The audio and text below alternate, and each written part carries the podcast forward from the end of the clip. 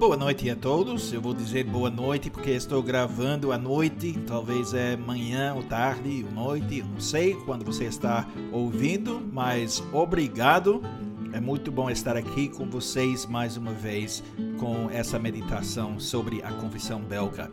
Eu sou o pastor Jim Whitvin, diretor do Instituto João Calvino, e nós estamos fazendo essa série de meditações sobre os artigos da confissão belga. E depois se Deus quiser, quando terminamos essa série sobre a confissão belga, iremos começar com uma série de meditações sobre o catecismo de Heidelberg. E também vamos fazer podcasts sobre outros assuntos, se Deus nos dá a oportunidade. Então, vamos começar com a leitura do artigo 26 da Confissão Belga sobre a intercessão de Cristo. E o que nós nas igrejas reformadas confessamos sobre esse assunto.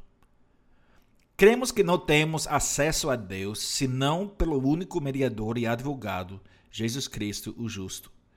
Com esse propósito, ele se tornou homem, unindo as duas naturezas, divina e humana, para que nós, homens, não sejamos impedidos, mas tenhamos acesso à majestade divina. Mas este mediador, que o Pai constituiu entre ele e nós, não nos deve amedrontar por sua grandeza, a ponto de fazer-nos procurar um outro, conforme a nossa imaginação. Pois não há ninguém, nem no céu, nem na terra, entre as criaturas, que nos ame mais que Jesus Cristo.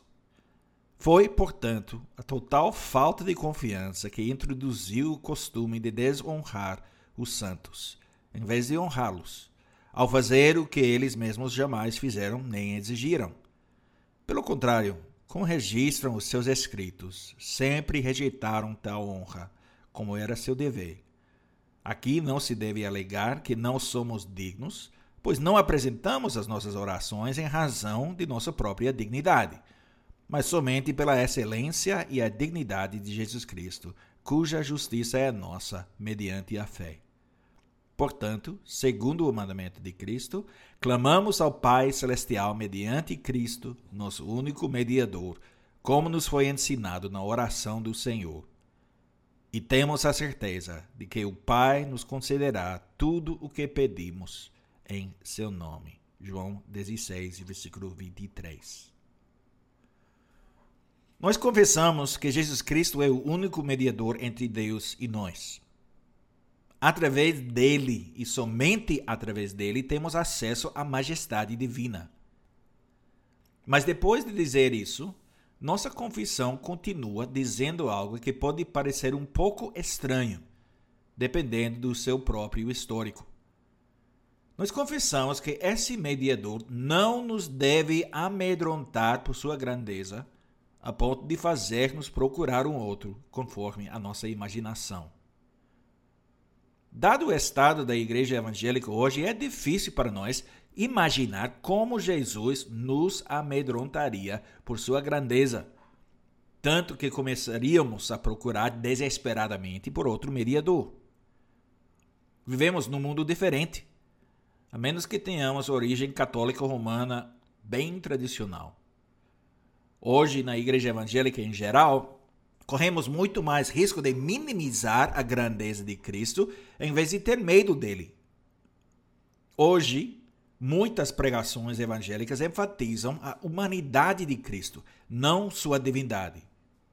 Enfatizam o amor de Deus e não a sua ira. Enfatizam o sacrifício de Jesus e não o fato de que ele voltará para julgar os vivos e os mortos.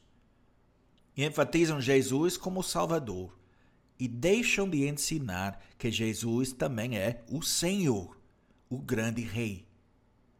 Essa ênfase unilateral levou ao erro oposto, que também é um perigo.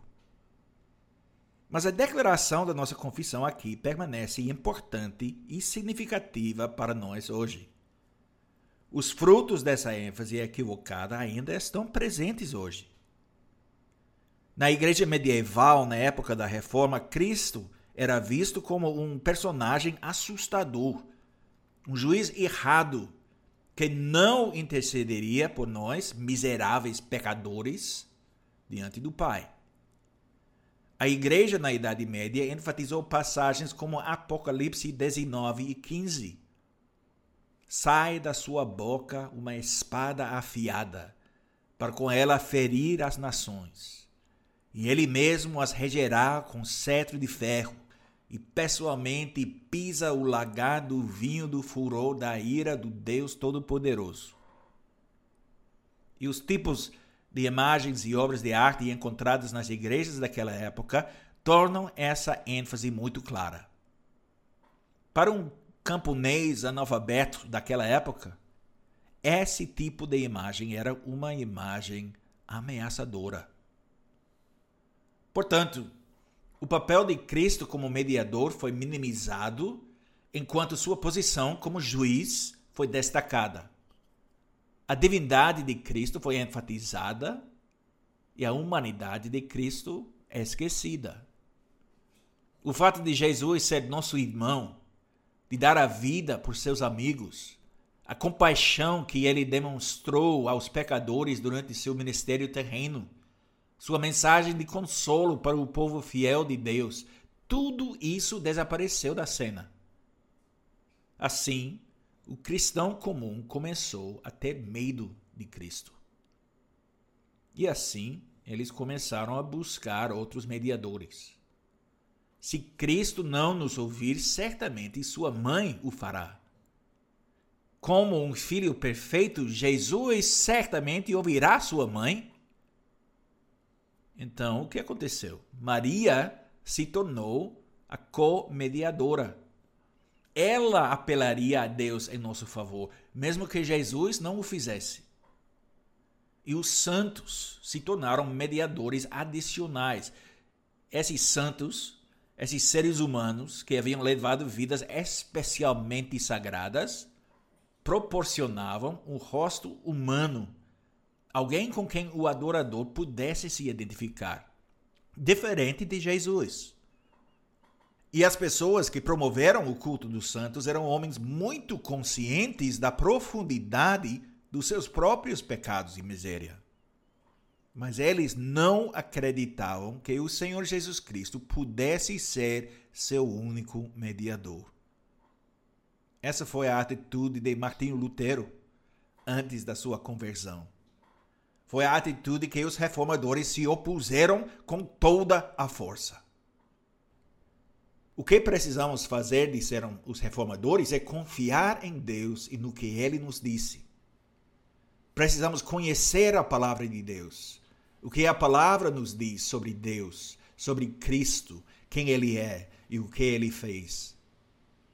Se duvidarmos que é possível que Jesus Cristo nos aceite porque somos muito pecadores, muito pecaminosos, porque somos tão indignos, na verdade, estamos duvidando da palavra de Deus e de suas promessas. Se duvidamos, é porque esquecemos, ou nunca conhecemos ou entendemos a mensagem de Romanos 5 e 6 a 10, onde nós lemos: Porque Cristo, quando nós ainda éramos fracos, morreu a seu tempo pelos ímpios. Dificilmente alguém morreria por um justo pois poderá ser que pelo bom alguém se anime a morrer. Mas Deus prova o seu próprio amor para conosco pelo fato de ter Cristo morrido por nós, sendo nós ainda pecadores. Logo, muito mais agora, sendo justificados pelo seu sangue, seremos por ele salvos da ira. Porque se nós, quando inimigos, fomos reconciliados com Deus mediante a morte do seu filho, muito mais, estando já reconciliados, seremos salvos pela sua vida. Cristo morreu por nós, não porque somos dignos, não porque éramos justos, não porque merecíamos algo, não porque estávamos a caminho de nos tornarmos amigos de Deus, ou porque Ele estava satisfeito conosco, mas quando inimigos os inimigos fracos, ímpios e pecaminosos de Deus se tornaram objetos do amor do Pai que enviou seu Filho para morrer por nós. Começamos aqui. E se começarmos no lugar certo, podemos avançar na direção certa. E agora, agora que estamos reconciliados, somos salvos por sua vida. Ele morreu, mas ele vive. Ele morreu por nós e isso significa que ele vive por nós.